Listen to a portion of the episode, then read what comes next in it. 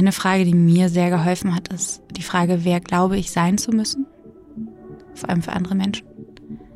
Und da kommt meist kommen sehr spannende Antworten, wenn man sich wirklich ganz ernsthaft mal fragt. Ähm, und dann vielleicht sich die Frage zu stellen, hm, gibt es Menschen in meinem Leben, ähm, bei denen ich quasi ich will nicht sagen, ich selbst sein können, weil dann wissen wir schon, wann wir wir selbst sind, aber bei denen ich mich quasi nicht anstrengen muss, irgendwas anderes darzustellen. Willkommen zurück bei Nono Yes Yes, dem Interview-Podcast über Persönlichkeitsentwicklung und über die großen Fragen im Leben. Ich bin Nono Konopka und ich spreche hier jeden Freitag mit unterschiedlichen Leuten über ihre Lebensgeschichten. Das Ziel dabei ist es, dir zu helfen, zu reflektieren, wer du bist, wo du hin möchtest und wie du dorthin kommst. Oder ob das überhaupt wichtig ist. Also noch einmal, schön, dass du hier bist und schön, dass du dir die Zeit nimmst zuzuhören.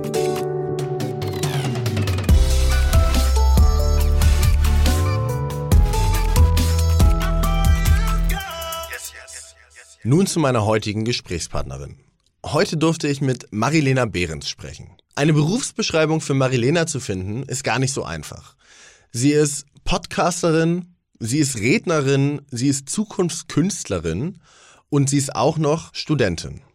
Viele von euch kennen sie vielleicht durch ihren eigenen Podcast Sinneswandel oder durch ihre Finde dein Warum Workshops. Marilena und ich haben darüber gesprochen, wie sie von ihrem eigentlichen Ziel, Unternehmensberaterin zu werden, zu dem gekommen ist, was sie heute tut. Wir sprechen darüber, wie man das eigene Warum findet, wie man in den Flow-Zustand kommt und warum es okay ist, seine eigene Berufung ständig zu verändern. Ich selbst habe dieses Gespräch super inspirierend gefunden. Ich habe mich selbst wie im Flow gefühlt, weil sie mir ganz viele tolle Denkanstöße gegeben hat. Ich glaube, dass jeder von uns ganz viel von Marilena lernen kann, dass sie ganz wertvollen Input gibt und ich freue mich wie immer über eure Meinungen und eure Fragen, die ihr mir zuschickt. Schreibt mir einfach bei Instagram und lasst mich wissen, ob ihr Marilenas Denkanstöße genauso inspirierend fandet wie ich. Ich freue mich, aber jetzt erstmal viel Spaß mit der heutigen Folge von Nono Yes Yes. Ja, schön, dass du heute hier bist. Danke, Nono, dass ich hier sein darf. Auf jeden Fall. Die erste Frage, die mich so immer interessiert, ist, wenn ich dich jetzt so treffen würde, das erste Mal, und ich würde dich fragen, wer bist du, was macht dich aus? Also, wie würdest du dich selber vorstellen? Das ist eine Frage, die gar nicht so leicht zu beantworten ist. Ähm, könnte man jetzt auf verschiedene Weisen interpretieren. Also erstmal, was macht mich als Marilena aus oder Gibt es überhaupt so etwas wie ein, eine Marilena oder gibt es vielleicht sehr viele Marilenas? Also nicht, dass ich mich als, ähm, dass ich mehrere Identitäten hätte, aber ähm, ich habe das Gefühl, dass so bei mir, was mich, glaube ich, ganz gut beschreibt, ist, dass ich sehr wandelbar bin. Ähm, mir gefällt dieser Satz von ähm, dem alten Griechen Heraklit, der gesagt hat, ähm, Veränderung ist die einzige Konstante. Und ich habe das Gefühl, dass es zumindest vor allem in den letzten Jahren etwas ist, was sich irgendwie sehr stark durch mein Leben gezogen hat und auch noch tut. Mm, was allerdings jetzt gerade so mein, den Kern, den Mittelpunkt meines Lebens darstellt, ist ähm, tatsächlich die Gründung eines Kollektivs. Ähm, das nennt sich Zukunftskunst Hamburg und hat so ein bisschen zur, oder hat sich zur Aufgabe gemacht, wir haben uns zur Aufgabe gemacht, ähm, Menschen zu ermutigen, Zukünfte, unterschiedliche alternative Zukünfte mitzugestalten und aktiv zu werden. Genau, das ist ein Teil. Und der andere Teil? Ah, der andere Teil oder einer der vielen weiteren Teile ist ähm, auch mein Podcast Sinneswandel, der sich mit persönlicher und gesellschaftlicher Transformation beschäftigt. Ähm, wo ich sehr dankbar bin, dass ich viele spannende Menschen treffen darf. Ähm, vor allem die WissenschaftlerInnen, die ich in letzter Zeit ähm, interviewen durfte. Ähm, da kann ich unglaublich viel lernen und äh, es öffnet mir jedes Mal weiter die Augen und ermutigt mich, den Weg weiterzugehen, weil ich das Gefühl habe, so wie es jetzt gerade ähm, läuft, kann es nicht weitergehen. Das Business as usual. Und mir macht es unglaublich viel Freude und Spaß, diesen Prozess, der eben auch in mir stattfindet, ist ja nicht immer alles so gewesen, wie es jetzt ist, ähm, zu teilen, zu dokumentieren, andere mitzunehmen und dadurch eben vielleicht auch zu ermutigen. Und wenn man, also wenn wir jetzt gerade über das Thema Veränderung sprechen, wie hast du dich denn verändert die letzten Jahre? Also der, der Podcast Sinneswandel sagt es ja vielleicht schon irgendwie, der hieß ja auch gar nicht vorher so, oder? Wie hieß er vorher nochmal? Als ich den vor fast zweieinhalb Jahren äh, gegründet habe, gestartet habe, da hieß der Gratitude Daily. Also, also täglich dankbar. Genau, täglich okay. dankbar. Ich finde das so im Nachhinein, das klingt fast so ein bisschen, ähm, so ein bisschen religiös. Aber ähm, eigentlich ging es eher in so eine etwas äh, spirituell angehauchte Richtung, weil ich selbst ganz, ganz viel zu dem Zeitpunkt hinterfragt habe. Ähm, ich habe BWL studiert, dachte, ich werde eine erfolgreiche Unternehmensberaterin bei einem der Big Five Unternehmen und habe mich auf diesen Weg begeben und dann aber im Rahmen eines Praktikums glücklicherweise schon sehr, sehr schnell für mich herausgefunden, das ist absolut nicht mein Weg oder das bin ich nicht tatsächlich. Das war so das erste Mal oder ja doch einer der ersten Momente, in denen ich gemerkt habe, das resoniert nicht mit mir und irgendwie ja stoße ich da auf so eine Inkohärenz. Das, das geht nicht. Und ähm, dann hat ein Prozess angefangen, der war erstmal sehr schmerzhaft, weil ich mir dachte, verdammt, wenn jetzt so diese eine Vision, die ich hatte, liegt jetzt irgendwie gefühlt in Scherben vor mir. Was mache ich jetzt damit? Und wie gehe ich damit um? Und dann nach einiger Zeit des, des darüber Aufregens, des Frust, der, der Frustration, habe ich dann gemerkt, gut, wenn ich mir einmal ein Bild davon gemacht habe, wer ich glaube zu sein oder vielleicht auch sein zu müssen, dann kann ich das scheinbar ja auch ein zweites Mal, vielleicht sogar ein drittes und viertes Mal, vielleicht so oft ich möchte. Und in dem Zuge habe ich dann den Podcast gestartet, angefangen, meinen Weg zu dokumentieren. Man könnte eigentlich sagen, ein bisschen wie eine Selbsttherapie. Mhm. Und ähm, das ist dann auf ja irgendwie Resonanz gestoßen und dadurch haben sich viele Türen geöffnet. Ähm, ich habe angefangen, ich bin ich bin nach Indien gegangen, so ein bisschen classy, äh, quasi diesen typischen, was heißt typischen, aber so einen, einen etwas privilegierten Selbstfindungsweg eingeschlagen, Indien im Schweigekloster gewesen, eine Yogalehrerausbildung gemacht, also so ein bisschen das äh, Konträre zum, zum, äh, ja, zum BWL, zum typischen BWL-Weg. Habe das Studium aber dennoch abgeschlossen. Äh, dazu haben mich meine Eltern dann doch ermutigt. Hätte ich fast abgebrochen. Und ja, von daher da waren sehr, sehr viele verschiedene Wandel mit drin und ich glaube auch nicht, dass die so in nächster Zeit aufhören werden. Und hast du dich selbst gefunden dann, als du nach Indien gegangen bist? Ich bin mittlerweile an dem Punkt, dass ich nicht glaube, dass ich, oder dass ich glaube, dass ich mich, dass ich nicht, wie sagt man das denn, dass ich nicht glaube, dass ich mich jemals finden werde. Also ich bin der Überzeugung, ich glaube, vielleicht ist es auch ein Grund, weshalb ich jetzt nochmal ein, ein, ein Philosophiestudium angefangen habe, ähm, dass ich viele Fragen habe, wo ich das Gefühl habe, dass ich sie mir alleine nicht beantworten kann. Und ähm, dazu zählt eben auch die Frage der, der Existenz. Ähm, ich glaube eben nicht, dass es eine Art festen Kern der Persönlichkeit gibt. Ich glaube zwar schon, dass wir als Menschen natürlich mit bestimmten ähm, Charaktereigenschaften und äh, eben auch, ja, ich meine, wir werden ja beeinflusst, auch wenn wir schon im Mutterleib sind. Ähm, das heißt, wir sind nicht komplett neutral. Ähm, aber ich glaube eben, dass es nicht diesen einen festen Kern gibt, den es irgendwie zu finden gilt, auch wenn uns das die ähm, unsere Gesellschaft gerne ähm, vermitteln möchte. Ähm, ist ja auch schön, weil wir uns dann noch stärker auf uns selbst konzentrieren und weniger ähm, uns Sorgen und Gedanken ums Außen machen, sondern wir selber sind dann quasi auch immer verantwortlich für alles. Und das halte ich zum Teil für problematisch. Aber um zurückzukommen zu deiner Frage, nein, ich glaube nicht, dass ich mich selbst gefunden habe, aber ich habe eine größere Erkenntnis über mich gewinnen können, was mir wichtig ist ähm, und wie ich gerne leben möchte, welches Bild ich auch von mir haben möchte. Ähm, ich glaube, das ist etwas, was uns als Menschen einfach grundsätzlich sehr wichtig ist, was wie wir nach außen ja auch wirken und auf uns selbst. Auf jeden Fall. Mm, ich habe neulich, neulich habe ich irgendwo gelesen,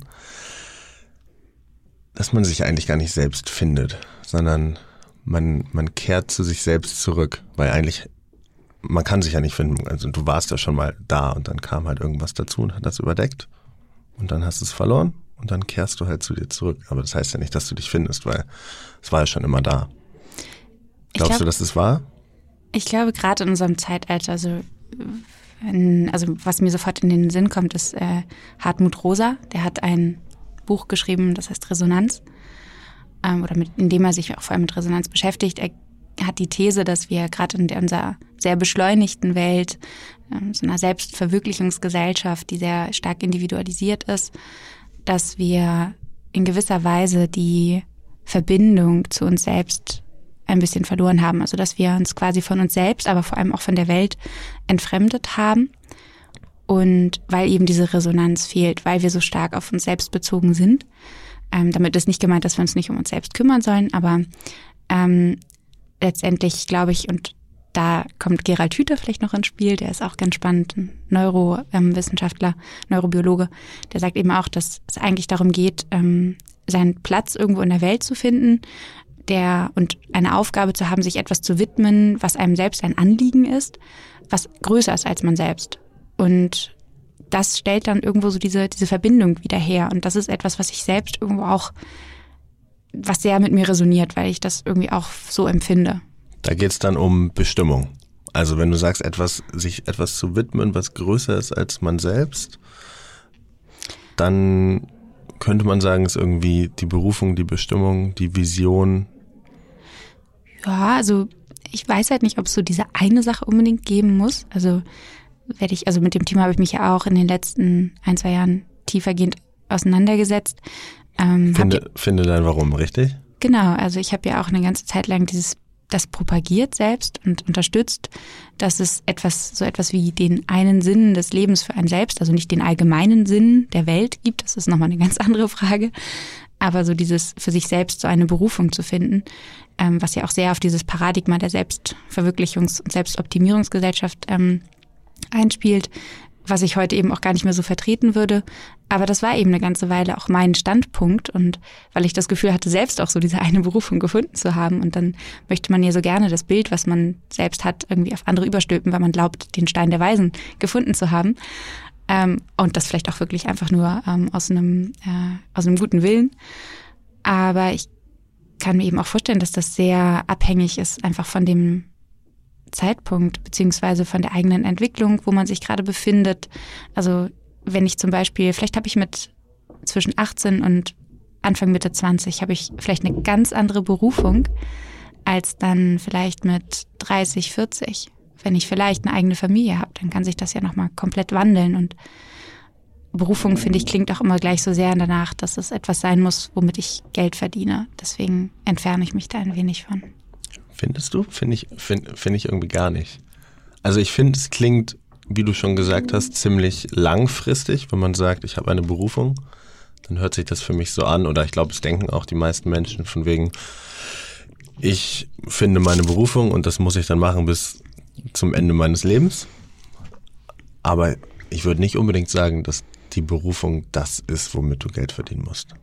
Nee, das würde ich auch überhaupt nicht sagen. Für mich klingt es nur so ein bisschen so, weil diese Verbindung einfach zu Beruf da ist. Und Beruf ist ja auch heute etwas, wo wir letztendlich ähm, Geld mit verdienen, wo ich auch, äh, ja, was ich auch eigentlich gerne hinterfragen würde, ob es so sein muss. Also beispielsweise engagiere ich mich zum Beispiel ehrenamtlich, gehe einmal die Woche in ein, ähm, in ein Seniorenheim und gehe mit denen in ein Kunstatelier. Und das ist nicht mein Beruf, ich verdiene da auch kein Geld mit. Aber als, also klar, es ist einfach ehrenamtliches Engagement, aber ähm, was ich damit sagen möchte, ist, muss sozusagen der Beruf immer das sein, womit ich Geld verdiene. Also ich zum Beispiel habe unglaublich große Schwierigkeiten zu sagen, was mein Beruf ist. Ich habe bis heute keine Bezeichnung gefunden, weil der Podcast ist es nicht, weil das ist auch nicht meine Haupteinnahmequelle.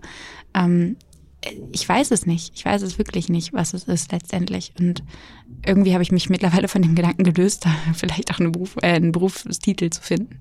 Könnte es nicht klingt, klingt immer falsch, könnte es nicht einfach Content Creator sein? Weil das machst du ja. Du kreierst ja Inhalte. Ja, also ich habe jetzt tatsächlich, ähm, ich habe für mich jetzt, weil ich ja das Kollektiv gründe, habe ich gesagt, ich bezeichne mich einfach als Zukunftskünstlerin. Und das passt gerade irgendwie ganz gut, weil ich viel mich damit beschäftige, wie können, kann Zukunft, Zukünfte anders aussehen. Ähm, und das macht mir glaub, unglaublich viel Spaß. Das mache ich eben auf den unterschiedlichsten Ebenen vom Podcast über Social Media, ähm, über Artikel zu schreiben in Zeitschriften. Das, ja, von daher, ja, Inhalte kreieren. Aber tun wir das nicht irgendwie alle? Der eine mehr, der andere weniger. Und der andere, der eine für sich selbst und der andere teilt diese Inhalte. Ich glaube, das ist, glaube ich, der springende Punkt, wenn man bereit ist, so viel von sich preiszugeben, dass man diese Inhalte, die man im Kopf hat, mit anderen Menschen teilt. Das ist, glaube ich, der springende Punkt. Solange man mich nicht Influencerin oder Sinfluencerin nennt, kann ich mit Content Creator auch noch leben. Okay. Und du hast ja gesagt, also du hast ja mal diese Finde dein Warum Workshops gemacht und Leuten dabei geholfen oder auf diesem Weg geleitet, ihr Warum zu finden. Und selbst wenn sich dieses Warum immer wieder ändert, muss man ja trotzdem wissen, wie man es findet. Wie macht man das denn? Also wenn ich jetzt mein Warum finden muss. Also erstmal wie möchte, ich ja, mhm. möchte. Also erstmal wie ich, möchte. Also erstmal wie ich ja schon gesagt habe, ähm, glaube ich eben nicht, dass es unbedingt ähm, dieses eine super persönliche Warum gibt, aber du meintest ja auch, das kann sich ja verändern. Also eigentlich geht es dann ja eher so um die Frage, oder auch vielleicht überhaupt erstmal, warum heißt das warum? Also warum nennt man das so? Oder kann man das so nennen? Es geht ja darum, sich zu hinterfragen. Also wir, wir wissen sehr oft, was wir tun. Wir wissen, was wir arbeiten, wie wir arbeiten zum Beispiel, ähm, was wir den lieben langen Tag so machen. Aber selten fragen wir uns noch, warum wir das eigentlich machen. Oder haben dann sehr oberflächliche Antworten wie, ja, weil ich halt Geld verdienen muss. Und bei der Frage nach dem Warum, zumindest was einen jetzt gerade persönlich antreibt, ähm, geht es ja eher darum, nochmal ja, im Prinzip so in Kontakt mit sich zu treten. Das klingt dann immer gleich sehr spirituell, esoterisch, aber es geht ja vor allem darum, so ein bisschen vielleicht zurückzutreten, das Ganze mit einer etwas, ähm, etwas mehr Distanz zu, zu beobachten oder auch zu erfühlen ähm, was einen gerade beschäftigt und wo man vielleicht auch ähm, eben diese, dieses Gefühl hat, da möchte ich etwas bewirken, da möchte ich selbst Wirksamkeit spüren, weil was wir eben sehr häufig feststellen, weshalb es ja auch, oder ein Grund, weshalb es so viele Burn- und Bore-outs gibt, so viel Depression, ist eben, dass Menschen die Verbindung zu sich verlieren. Sie brennen aus und sehen eben nicht mehr diesen Sinn und da möchte ich jetzt, glaube ich, nicht, dass das die Frage nach dem Warum da irgendwie ein Allheilmittel sein kann, um Gottes Willen. Aber generell, glaube ich, mit sich in Kontakt zu treten, ähm, nicht mehr so schnell zu rennen, auch wenn man das Gefühl hat, dann vielleicht nicht mithalten zu können, ist, glaube ich, ein, ein essentieller Punkt davon. Und wie macht man das im Alltag? Also gibt es irgendwelche, es muss ja irgendwas geben, wenn, wenn, das ist ja sozusagen die Strategie, das große Ganze. Aber wie setzt man es dann wirklich um? Was sind die Taktiken? Also was muss ich machen im Alltag, um eine bessere Verbindung zu mir selbst zu schaffen? Also erstmal glaube ich, ist wichtig zu erkennen, es ist, es ist nicht nur ein persönliches, ähm, eine persönliche Herausforderung, sondern es ist auch ein strukturelles Problem in dem Sinne, dass uns die Gesellschaft ja dazu antreibt, immer weiter zu rennen und zu rennen und zu rennen und irgendwelchen Zielen hinterherzulaufen. Also sich dessen überhaupt vielleicht erstmal bewusst zu werden, dass es nicht darum geht, sich jetzt weitergehend oder sich selbst noch weiter zu optimieren, dahingehend, dass man jetzt super achtsam wird, ähm, sondern zu schauen, wann fühle ich mich denn vielleicht auch getrieben? Ähm, oder auch auf der anderen Seite, da gibt es ein ganz großartiges Buch von ähm, einem Menschen, einem Autoren, einem Wissenschaftler mit dem vermutlich kompliziertesten Namen der Welt, der heißt Mihaly Shishent Mihaly. Ähm, und der ist, ähm, soweit ich weiß, glaube ich, war der Psychologe. Und der hat sich mit der sogenannten Flow-Theorie beschäftigt und hat wollte herausfinden, was macht Menschen aus, die sehr glücklich sind im Leben, also die so in, in so einem Flow-Gefühl sind. Also KünstlerInnen beschreiben das häufig, SportlerInnen.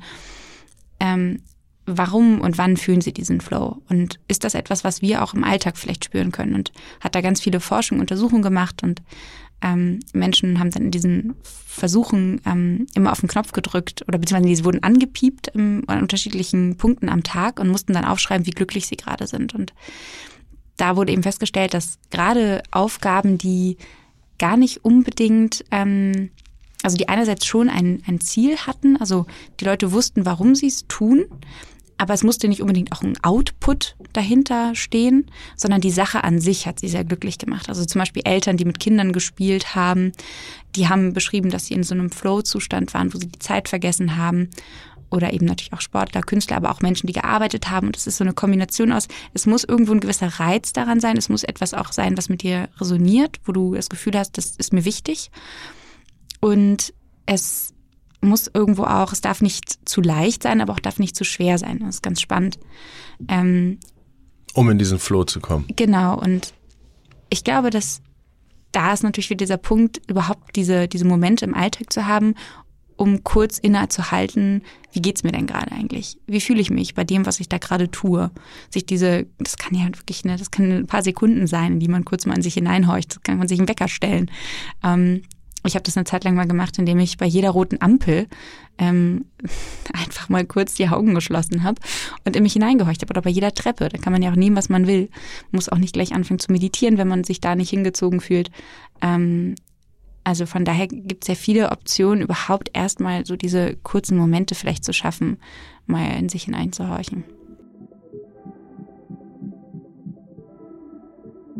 Auch in dieser Folge haben Marilena und ich wieder über Ziele und über Fokus gesprochen. Wie schon in der letzten Folge erzählt, ist eins meiner Ziele für dieses Jahr, den Haspa-Marathon in Hamburg mitzulaufen. Und im besten Fall auch zu schaffen. Deshalb freue ich mich, dass die Coro Drogerie der Supporter dieser und auch der nächsten Folgen sein wird und mich bei diesem Ziel supportet. Coro ist auf dem Weg, Europas Nummer 1 Anbieter für haltbare Lebensmittel zu werden und setzt dabei auf das Credo vom Bauern direkt zum Verbraucher. Qualität, Nachhaltigkeit und ein bezahlbarer Preis sind die Hauptgründe, warum so viele Leute alles für ihr gesundes Leben bei Coro bestellen. Ich setze nach wie vor auf meine morgendlichen Shakes mit Goji-Beeren, Guarana-Pulver oder Hanfsamen. Auf corodrogerie.de findet ihr auch sämtliche andere Superfoods, Snacks, Nüsse oder alles andere für ein gesundes Frühstück.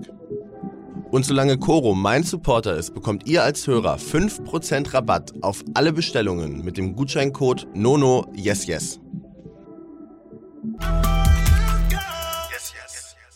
Und wenn ich jetzt auf den Knopf drücken müsste und du würdest mir sagen, wie glücklich du bist? Von der Skala von 1 bis 10, du? Ich jetzt gerade? Ja, also jetzt, um bei dem Beispiel zu bleiben. Knopf, Beep. Marilena, wie glücklich bist du? Oh, ich würde sagen, ich bin jetzt so gerade bei einer 8. Und was macht dich glücklich? Was mich sehr glücklich macht, ist tatsächlich ähm, so ein Gefühl der Selbstbestimmtheit und ja auch ähm, Wirksamkeit zu haben. Also ich, mir ist gerade sofort in den Kopf gekommen, wie dankbar ich eigentlich dafür bin, ähm, dass ich jetzt gerade einfach hier sitzen kann und äh, dass ich, dass ich überhaupt diese Möglichkeit habe. Das ist, ich meine, das ist ein riesengroßes Privileg, wenn man sich das mal überhaupt bewusst macht. Ähm, und es sind, es ist jetzt so ein, so ein Floskel, aber es sind wirklich so die, die, die einfachen Dinge eigentlich im Leben, die mich sehr glücklich machen, wie Zeit mit, äh, mit meinen Freunden, mit meiner Familie zu verbringen, auch wenn das nicht immer einfach ist. Ähm, vor allem Zeit in der Natur habe ich wieder extrem schätzen gelernt. Gutes Essen, ähm, Lachen, ja, also es ist as simple as that. Hast du ein Dankbarkeitsritual, wo du deine, deine Sachen, für die du besonders dankbar bist, jeden Tag aufschreibst? Wie wachst jeden Morgen auf und schreibst deine Top 5? Ich bin heute aufgewacht in einem gemütlichen Bett und heute war ein schöner Sonnenaufgang und ich habe einen tollen Kaffee getrunken und hatte eine warme Dusche und mach nachher einen Run mit meiner besten Freundin um die Alster. Also hast du sowas? So ein Ritual für mehr Dankbarkeit? Weil das, was du gerade gesagt hast, was dich glücklich macht, war irgendwie sehr doll damit verbunden, mit Dankbarkeit. Ich habe nichts in der Richtung. Also ich, mein Wecker klingelt, manchmal stelle ich mir keinen Wecker, manchmal nehme ich mir diesen Luxus und habe keinen Wecker, wache meistens trotzdem ziemlich früh auf.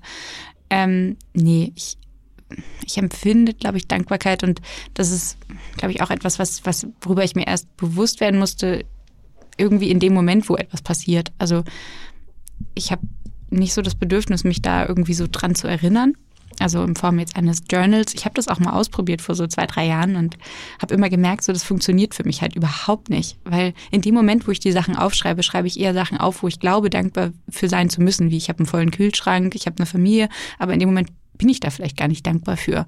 So, und da möchte ich mir nichts auferzwingen, sondern letztendlich versuche ich in den Momenten, wo ich dann Zeit zum Beispiel mit meinem besten Freund verbringe und lache und mir denke, wow, krass, was für ein Glück habe ich eigentlich so einen coolen Dude an meiner Seite zu haben, ähm, dafür einfach dankbar zu sein, das vielleicht auch sogar auszusprechen.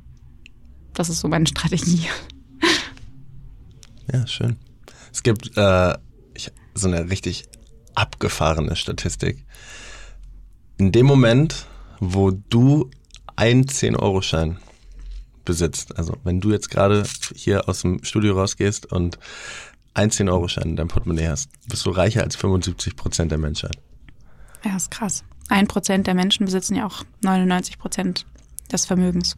Diese, diese zehn Leute, um mal kurz dabei zu bleiben, würdest du die dann automatisch als erfolgreich bezeichnen? Nein. Also ich finde, ist halt immer die Frage, wie man Erfolg definiert. Wenn du Erfolg rein auf den monetären Wohlstand reduzierst und sagst, Menschen, die viel Geld besitzen, sind erfolgreich, dann müsstest du wahrscheinlich sagen, ja. Ich für mich, jetzt willst du vielleicht darauf hinaus, was ich für eine Definition von Erfolg habe. Ähm, ich glaube letztendlich, irgendwo ist es ein Gefühl.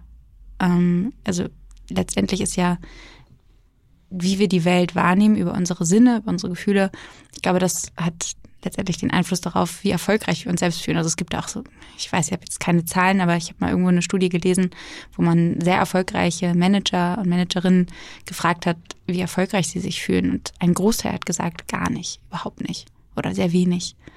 Und ich glaube, da spielt wieder dieses, diese Resonanz oder auch diese Kohärenz eine Rolle. Also was tue ich und inwiefern ähm, fühle ich mich da wirksam? Ähm, also zum Beispiel, wenn ich mir jetzt vorstelle, ich würde, hätte weiter diesen, wäre weiter diesen Weg gegangen in Richtung Unternehmensberatung, was ja jetzt grundsätzlich nichts Schlechtes ist, aber so, wie ich es mir damals vorgestellt hätte, dann hätte ich, glaube ich, irgendwann das Gefühl gehabt, ich tue etwas, ähm, was nicht in einer Verbindung zu mir steht und was auch nicht zu meinen ich finde Werte einen schwierigen Begriff, aber was irgendwie nicht mit mir kohärent ist. Also dieser Begriff Kohärenz ist von, auch von Gerald Hüther, der nutzt den sehr viel. Das kann man sich immer ganz gut einfach so vorstellen, dass, oder das, was Menschen so ein bisschen als authentisch bezeichnen, glaube ich. Also da entsteht einfach dann so eine Lücke und das sorgt für so ein Unwohlsein in dir selbst. Und ich glaube, da kannst du noch so viel Geld verdienen, da kann nach außen hin, kann das noch so toll aussehen, aber in dir entsteht dann einfach je weiter du diesen Weg beschreitest, entsteht eine immer größere Leere, weil du dich immer weiter von dem entfernst, was eigentlich vielleicht in dir ist, was, was da eigentlich an, noch an Potenzial ist oder raus möchte. Und Leute, die sich so fühlen, was würdest du denen raten? Also die sind, könnten zum Beispiel nach außen hin wahnsinnig erfolgreich sein, aber nach innen hin würden sie gern was anderes machen quasi eine Veränderung anstreben, einen Sinneswandel, wenn man so will? Eine Frage, die mir sehr geholfen hat, ist die Frage, wer glaube ich sein zu müssen? Vor allem für andere Menschen. Und da kommen meist kommen sehr spannende Antworten, wenn man sich wirklich ganz ernsthaft mal fragt.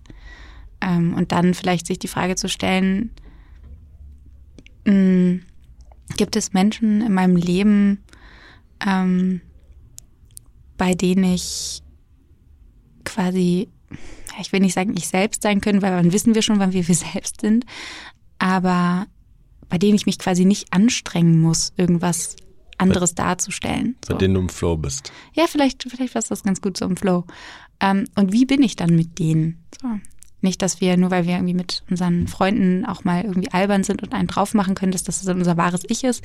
Aber ähm, ich glaube, es spielt eben auch diese Rolle. Wir haben, wir haben so viele Schalen und Schichten, ähm, die wir uns auferlegen, ähm, beziehungsweise die wir auch unbewusst aufnehmen. Nicht alle davon sind schlecht, überhaupt nicht. Also es ist ja auch völlig äh, normal, dass wir beeinflusst werden, aber sich dessen immer wieder bewusst zu werden, was davon eben resoniert mit mir, was davon möchte ich annehmen und was davon möchte ich vielleicht auch nicht annehmen. Und natürlich gibt es auch mal Momente im Leben, wo man Sachen machen muss, die die man vielleicht nicht so gut findet. Also ich meine, meine Steuererklärung mache ich jetzt auch nicht super gerne, aber ich weiß dann irgendwie doch noch, wofür ich sie mache. Und nicht jeder Mensch hat vielleicht auch die Möglichkeit, den Job, den er oder, er oder sie gerade hat, sofort zu kündigen. Ähm, auch das muss man sich natürlich klar machen. Ähm, aber wenn man die Möglichkeit hat, ähm, dann sollte man sich vielleicht auch die Zeit nehmen, um kurz zurückzutreten oder kann ich es auf jeden Fall empfehlen und nochmal wirklich in sich hineinzuhorchen, warum mache ich das da eigentlich gerade und was würde ich vielleicht stattdessen gerne tun, wenn, wenn keiner zuguckt oder wenn es allen egal wäre und mir selbst auch, was andere denken. Und machst du genau das? Bestimmt nicht immer, nee. Ich glaube, es gibt auch Dinge, wo ich, oder Momente, in denen ich, ähm, wo ich Sachen mache, ähm, weil ich glaube, sie machen zu müssen, weil das jetzt, äh, weil das so gerne gesehen wird. Und manchmal bin ich mir dessen wahrscheinlich auch überhaupt nicht bewusst. Und das meine ich auch damit. Also ich, ich glaube, dieser Prozess, der, der wird niemals enden. Also ähm, ich glaube, wir werden einfach, äh, bekommen immer mehr Einsichten mit der Zeit. Und deswegen, also ich eine ganze Weile lang habe ich zum Beispiel immer, wenn ich jetzt so zurückgeschaut habe, was ich so in den letzten zwei Jahren gemacht habe, oder jetzt auch dieses ganze Thema Find Your Why, da habe ich, war ich mir selber irgendwie gegenüber auch nicht so wohlwollend. Im Nachhinein dachte ich mir so, oh, warum hast du das gemacht? Das ist doch totaler Blödsinn gewesen. So ein bisschen wie wenn du alte Teenager-Fotos anguckst und so denkst so, oh, musste es diese Schlaghose sein? Wirklich? Ernsthaft so? Und so habe ich eine Zeit lang eben auch so ein bisschen meinen Prozess betrachtet und so nach und nach komme ich dahin zu sagen, das Ganze ein bisschen wohlwollender zu betrachten und sagen, ja, es war zu dem Zeitpunkt eben dein Standpunkt und es ist okay. Ich bin weder ein Fähnchen im Wind, was sich jetzt mal mit dem nächsten Trend mit, mitweht, ähm, aber es ist okay, ich bin in einem Prozess. Und dieses ganze Thema Find Your Why, finde deine Bestimmung, finde den Zugang zu dir selbst. Warum glaubst du, ist es so gefragt in unserer heutigen Gesellschaft, in unserem Alter vor allem? Also so 20 mit. Es war ja bei unseren Eltern nicht so. Oder es war auf jeden Fall nicht so präsent. Warum ist es denn gerade? Ich glaube, da spielen viele Faktoren eine Rolle. Also einmal das, worüber wir schon uns unterhalten haben, so dieses äh, Thema hm, beschleunigte Gesellschaft, Selbstverwirklichung. Also wir werden sehr stark, auf, ähm, also alles ist sehr stark individualisiert. Wir haben unglaublich viele Möglichkeiten heute in so einer, also jetzt hier gerade im globalen Norden, ähm, im globalen Süden sieht das nochmal ganz anders aus, aber hier bei uns in der privilegierten Welt haben wir eben sehr viele Optionen und es wird uns immer wieder deutlich gemacht, hier, du hast die Möglichkeit, du musst die Chancen ergreifen, also nutze sie. Wenn du es nicht tust, dann hast du verloren. Und ich glaube, das sorgt natürlich einerseits für sehr viel Druck, und sorgt auch dafür, dass man vielleicht eher mal Wege einschlägt, die man eigentlich vielleicht gar nicht einschlagen möchte. Also ich habe zum Beispiel damals, eigentlich wollte ich eben gerne sowas wie Philosophie oder Kulturwissenschaften, Sprachen, ich wollte irgendwie sowas gerne eigentlich machen. Und irgendwann habe ich dann gedacht, ach, verdammt, aber dann werde ich damit ja gar nicht erfolgreich, so im klassischen Sinne. Und vielleicht sollte ich doch lieber BWL studieren. Und so entfernen wir uns dann vielleicht Stück für Stück immer mehr von uns selbst weil wir glauben, eben diesem Weg folgen zu müssen. Ich glaube aber nicht, dass das ein Phänomen ist, was es nicht vielleicht auch damals schon gegeben hätte. Ähm, man könnte höchstens noch damit argumentieren, ja, wir sind rein statistisch, rein statistisch gesehen, sind wir heutzutage wohlhabender, wir haben eben mehr Optionen und vielleicht war es damals eben, stand es noch nicht so zur Debatte, weil es eben einfach noch nicht so viele Möglichkeiten gab und es irgendwie noch klarer war, wenn äh, der, der Vater, äh, weiß nicht, Arzt war, dann wird der Sohn auch Arzt. Das ist bestimmt heute zum Teil auch noch so, aber ähm, heute eben mit dieser Wahlfreiheit. Ähm, so, diese Wahlfreiheit sorgt eben, glaube ich, auch für viel Verunsicherung. Das will ich damit sagen. Ähm, und diese Individualisierung, glaube ich, spielt eben auch eine große Rolle, dass wir das Gefühl haben, so das Glück hängt allein an uns. Also früher war es ja auch so, dass Religion eine viel größere Rolle gespielt hat, Gemeinschaft hatte einen höheren Stellenwert. Heute sind gerade die Städte sehr anonymisiert. Ähm, und so ist es sozusagen, so ist jeder seines eigenen, ich muss kurz einen Schluck trinken. Ja, klar. So ist quasi jeder seines eigenen Glückes Schmied. Ja. Mm, einerseits, ja, wir haben dadurch eine gewisse Freiheit, aber irgendwie diese Freiheit macht halt auch einsam.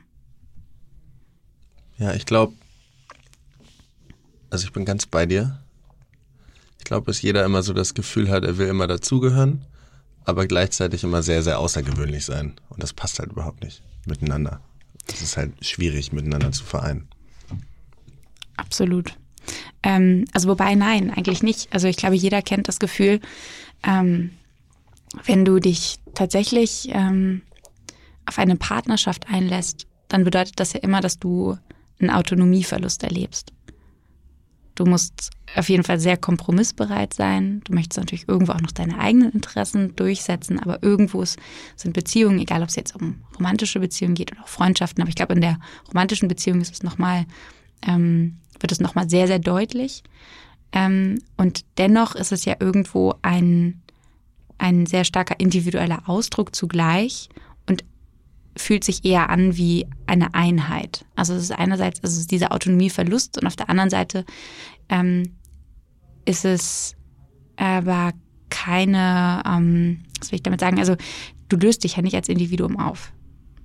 Aber es ging mir ja auch nicht nur um Partnerschaften, sondern allgemein dieses Gefühl, dass jeder gerne seinen Freund von, äh, seinen, seinen Kreis von Freunden hat, seine Familie, seinen Partner, wo er dazugehört, aber gleichzeitig auch immer vielleicht auch durch Social Media und ähnliches halt irgendwie was Besonderes sein möchte. Und das sind halt, glaube ich, zwei Themen, die sehr, sehr ins Extreme schlagen und ganz, ganz viel Druck ausüben, vor allem in unserem oder auch noch dem jüngeren Alter, glaube ich.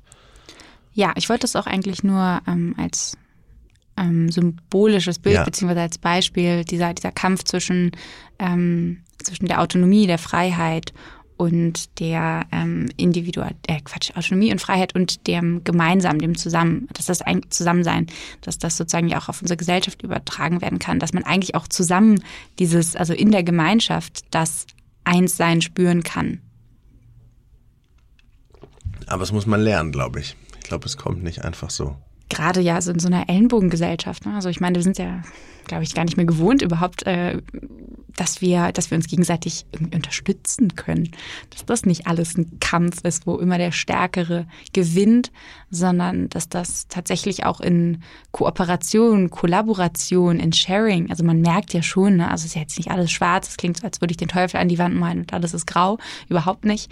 Man merkt ja schon, es gibt da irgendwie eine Bewegung in vielerlei Hinsicht, dass Menschen bereit sind, mehr zu teilen.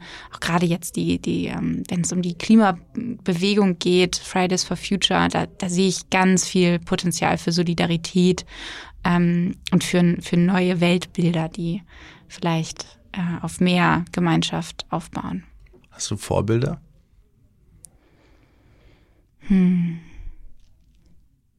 Also es gibt Menschen, die ich für unterschiedliche Eigenschaften bewundere oder schätze.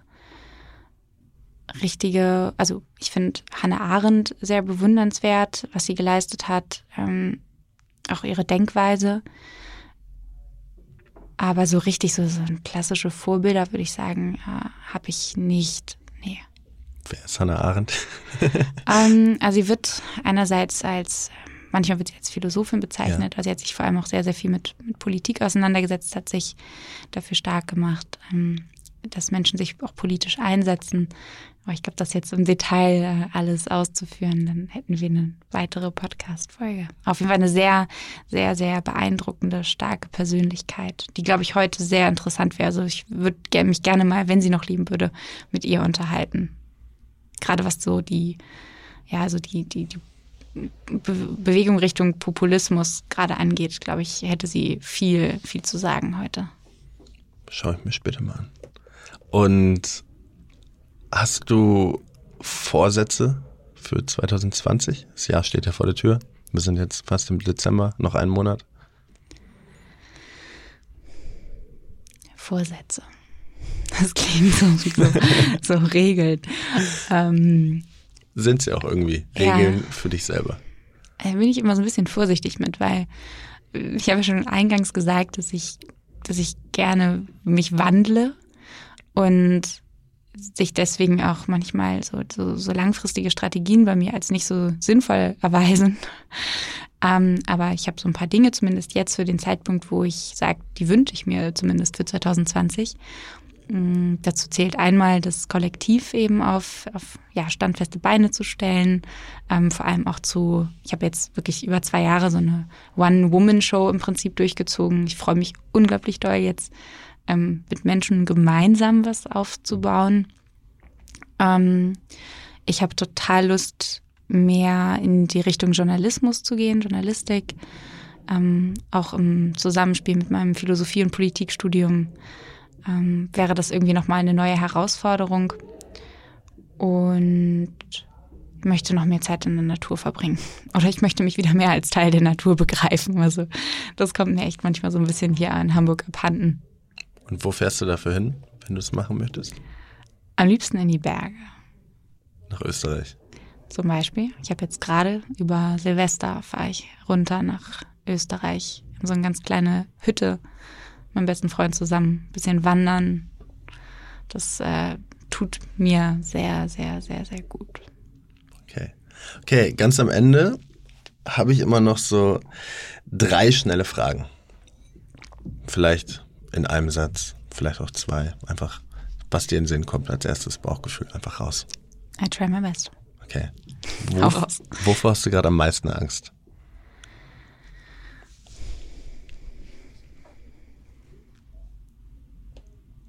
Einsamkeit. Wenn heute Nacht, ist eine, ist eine richtig schwierige Frage, hört sich jetzt ein bisschen blöd an, aber wenn heute Nacht eine Fee zu dir kommt und sie sagt, du hast drei Wünsche frei und die Wünsche dürfen nur dich selbst betreffen, nicht Allgemeinwohl, nicht Klimawandel, nichts, sondern nur dich selbst, drei Wünsche, nur dich. Was würdest du sagen? Jetzt machst du es mir schwierig.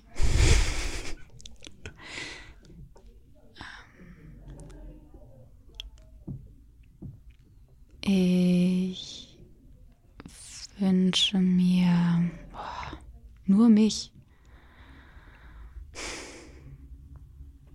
Vielleicht würde ich mich mir wünschen, total noch ganz, ganz, ganz intelligent zu sein, sodass ich irgendwie ganz krasse Sachen erfinden kann, die uns alle irgendwie retten. Das wäre ja dann nicht nur dich. Ja, ich, also ich bekomme ja die Intelligenz dann. Okay, Nummer eins. Aha. Ich würde schon gerne, ja, ich würde einfach ganz gerne gesund bleiben. Das wäre schon eine coole Sache. Also jetzt nicht, dass ich über äh, unsterblich werde, das nicht, aber schon gerne gesund sein, das wäre cool. Ähm, und hm.